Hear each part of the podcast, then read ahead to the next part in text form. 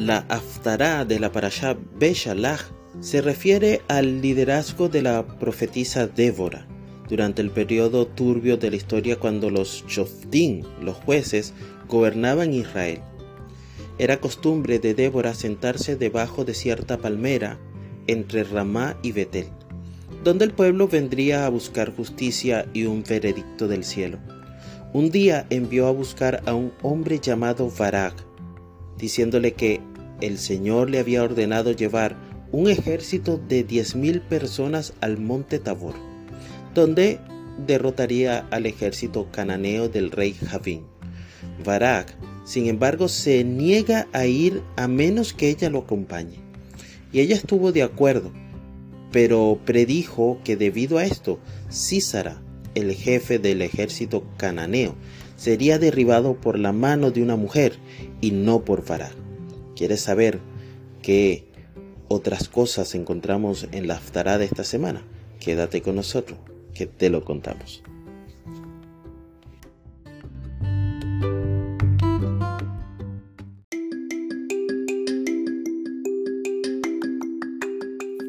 La Torah continúa diciendo en la Haftarah que luego Débora fue a Cades y Baraj reunió allí un ejército, como ella había eh, comentado, había transmitido la información de 10.000 guerreros israelitas.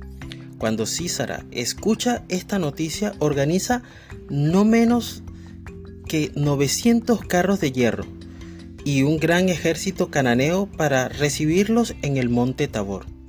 Y como Débora había predicho también, el Señor derrotó a los ejércitos de Císara y ningún soldado cananeo escapó del filo de la espada. Sin embargo, Císara escapó a pie y se escondió en la tienda de Yael, una mujer cenita, es decir, descendiente de Jetro, el suegro de Moshe, el madianita. Cuando Císara se quedó dormido exhausto, Jael le clavó una estaca en la sien y murió. Luego, los israelitas avanzaron desde el campo de batalla principal hacia el territorio del rey Javín, arrasando a los habitantes hasta que el mismo rey Javín fue asesinado.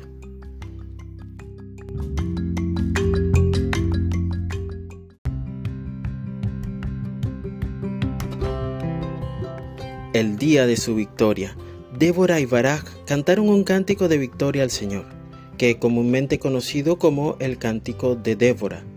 Gracias al valiente liderazgo de Débora, Israel experimentó tranquilidad durante 40 años. Queridos amigos, ¿qué cántico hay en tu corazón cada vez que alcanzas una victoria?